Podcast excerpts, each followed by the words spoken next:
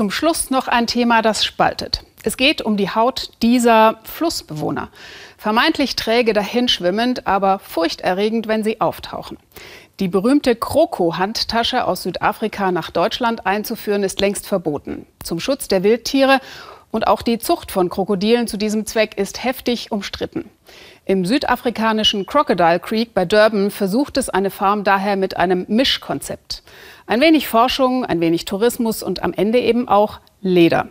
Richard Klug hat für uns direkt ins Auge des Krokodils geschaut.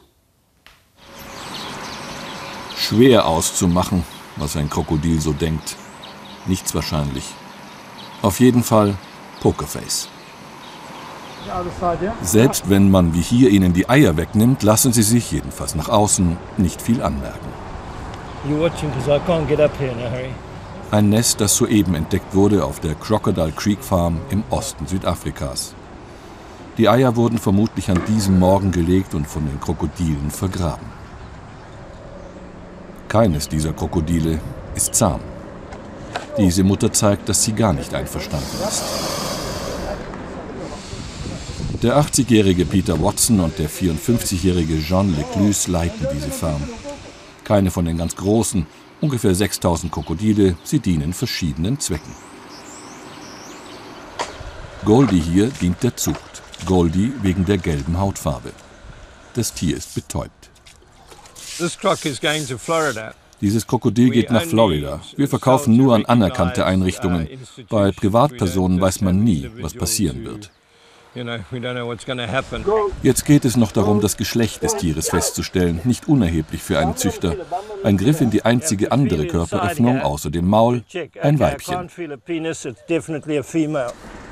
Dieses Krokodil haben sie Michael Jackson genannt, wegen seiner ungewöhnlich hellen, schwarzen Haut. Auch Michael ist für die Zucht vorgesehen in Kanada. Doch dann eine Überraschung. Das ist nicht Michael. Das ist Michaela. Ihr zweiter Geschäftszweig, die Wissenschaft, liegt seit Corona flach. Keine Studenten mehr, kein Einkommen. Es bleibt der Tourismus. Eine Geburtstagsparty, Kinder und Erwachsene aus dem nahegelegenen Balito. Das habe nichts mit Ausbildung zu tun, sagt Peter, das sei nur Show. Das älteste Krokodil der Farm, Hannibal, vielleicht 80 Jahre alt. Peter Watson wusste früher nicht viel von Krokodilen, jetzt liebt er sie. Jean Leclus ist der Mann für die waghalsigen Aufführungen. Dieses Krokodil hat ihn vor vielen Jahren gebissen, genau hier, genau in einer solchen Situation, am Schienbein.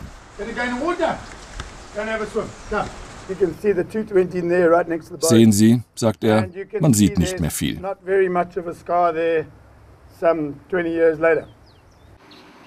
Und dann ist da noch das Leder, der vierte Geschäftszweig.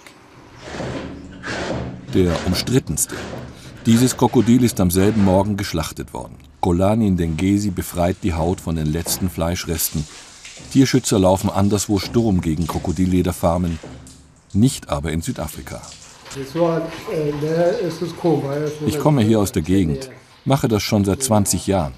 Mir gefällt es, mit Tieren zu arbeiten.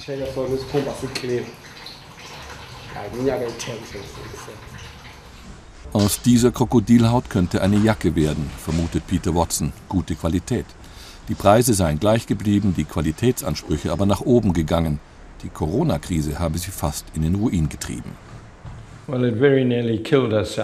Dieses Virus hat uns fast umgebracht. Unser Tourismuszweig liegt am Boden. Bildungsarbeit wird erst wieder ab Ende 2021 möglich sein.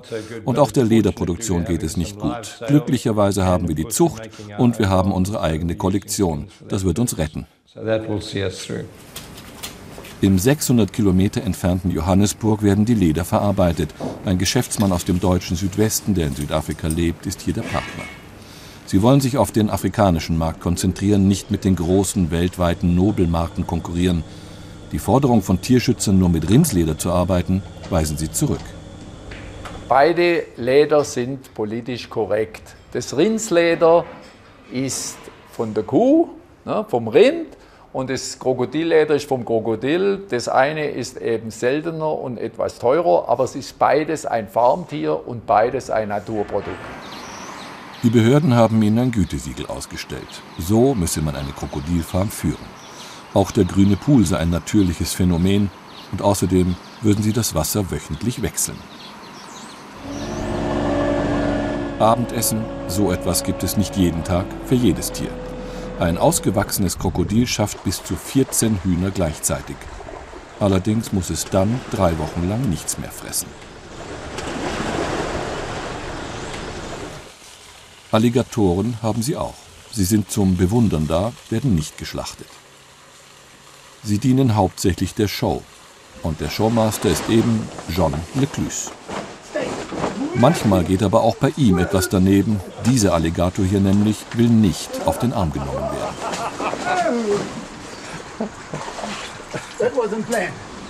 Und wieder weiß man nicht zurecht, was die anderen Alligatoren davon halten.